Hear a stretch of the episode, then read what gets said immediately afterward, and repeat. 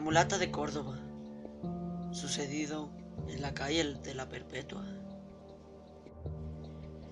Cuenta pues la tradición que hace más de dos centurias y en la poética ciudad de Córdoba vivió una célebre mujer, una joven que nunca envejecía a pesar de sus años.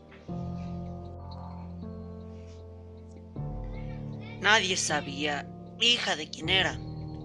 Todas la llamaban la mulata. En el sentir de la mayoría de la población, la mulata era una bruja, una hechicera que había hecho pacto con el diablo, quien la visitaba todas las noches. Pues muchos vecinos aseguraban que al pasar a las doce por su casa habían visto por las rendijas de las ventanas que salía una luz siniestra, como si por dentro un poderoso incendio devorara aquella habitación.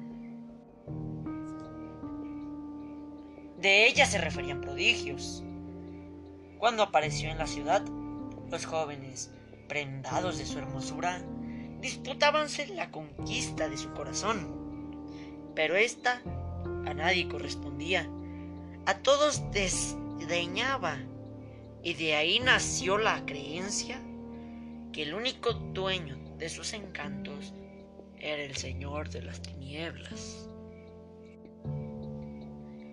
Empero, aquella mujer, siempre joven, frecuentaba los sacramentos, asistía a misa, hacía caridades y todo aquel que imploraba su auxilio la tenía a su lado, en el umbral de la choza del pobre, lo mismo que junto al lecho del moribundo. Se decía que en todas partes estaba, en distintos puntos y a la misma hora, y llegó a saberse que un día se la vio un tiempo en Córdoba y en México. Algunos decían que tenía el don de ubicuidad